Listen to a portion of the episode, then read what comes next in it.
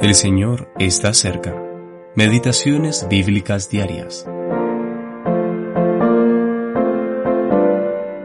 Yo te he glorificado en la tierra. He acabado la obra que me diste que hiciese. Juan capítulo 17, versículo 4. Cristo orando al Padre. Segunda parte.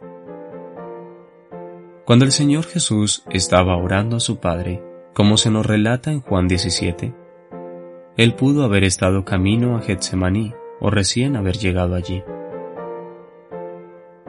Lucas capítulo 22 versículos 39 al 46 nos muestra que Cristo estaba bajo una presión tremenda. Getsemaní significa prensa de aceite. Sin embargo, no estaba abrumado por las circunstancias tan difíciles que sabía que tendría que enfrentar. Con la cruz por delante, él expresó su plena confianza en el Padre y, como siempre, disfrutó de perfecta comunión con Él, incluso allí en Getsemaní. En esta armoniosa relación, el Señor Jesús manifiesta completamente su compromiso con los intereses de su Padre, aun cuando anticipaba las oscuras horas de la cruz.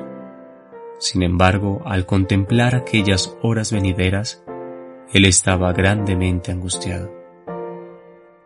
A los doce años de edad, Jesús había dicho, En los negocios de mi Padre me es necesario estar. Lucas capítulo 2 versículo 49. A los treinta años de edad comenzó su ministerio público y siempre estuvo comprometido totalmente en los intereses de Dios, aun cuando su pueblo lo rechazó desde el principio. Juan capítulo 1 versículo 11. Cuarenta días de tentación por el diablo no pudieron desviar a Cristo de este objetivo, servir a Dios. Y ahora, habiendo llegado al fin de su servicio terrenal, el Señor Jesús ora acerca de la obra que había de consumar en la cruz. Esta obra constituye el fundamento de su oración al Padre, pues le pide que glorifique a su Hijo, así como el Hijo glorificó al Padre durante todo su ministerio terrenal.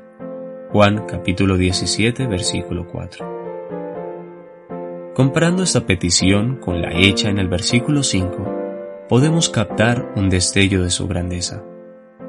Allí Él pide ser glorificado como hombre en la presencia del Padre Eterno, con la gloria que tuvo desde antes de la fundación del mundo como el Hijo Eterno. Por más abrumadores que sean estos pensamientos para nosotros como seres humanos, estos nos llevan a adorar a nuestro Señor. Alfred E. Pauter